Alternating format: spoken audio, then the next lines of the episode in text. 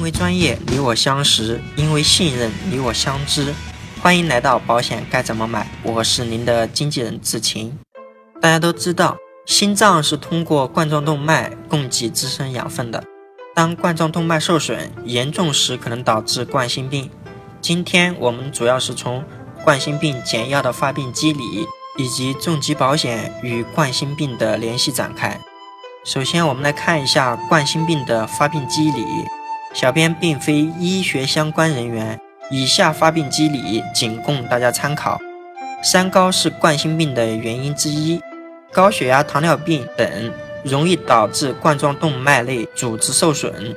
血液中的低密度脂蛋白喜欢在受损的血管内膜安家，这个低密度脂蛋白是一个不安分的主，摇身一变就成为有毒物质过氧化脂质。对于血管来说，这就是一个不安分的斑块。再者，斑块多了容易导致血管狭窄，血管狭窄也有可能导致心梗。那么，随着斑块越来越多、越来越大。血管壁就凹凸不平，血液里的糖、脂肪、钙就容易在斑块间的凹陷处堆积起来。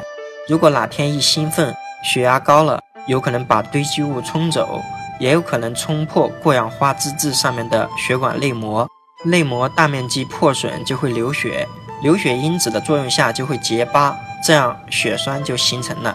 血栓容易把血管堵住。那么对应部位的心肌就会缺血坏死，心梗就这样形成了。冠心病呢，有可能导致心脏猝死。然而这时的冠心病可能没有达到我们重疾保险的理赔标准。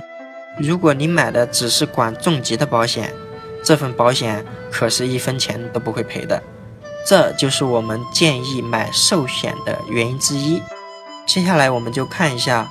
冠心病与重疾轻症分组的关联，在重疾保险中，与冠心病相关联的重疾种类有冠状动脉粥样硬化型心脏病，也就是我们常说的严重冠心病。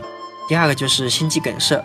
我们按照宏康人寿多倍保这个产品来举例，一冠状动脉粥样硬化型心脏病，它对应的轻症是有微创冠状动脉搭桥术。分在 C 组，还有个微创冠状动脉介入手术分在 C 组的。重疾就是我们说的严重的冠心病，或者是冠状动脉粥样硬化型心脏病。第二个说的就是心肌梗塞，嗯，心肌梗塞轻症就是不典型心肌梗塞，它也是分在 C 组的。嗯，重疾就是急性心肌梗塞，也是分在 C 组的。所以根据上面所说的所有的病种来看，冠心病相应的轻症和重疾它都是分在一组的。其实，心肌梗塞是冠心病的一种。当冠状动脉狭窄或阻塞到一定程度时，就有可能导致重疾保险要求的严重冠心病。当然，此时呢，也很有可能导致心肌梗塞。我个人认为，重疾方面这两个种类的重疾分在一组是没有多大影响的。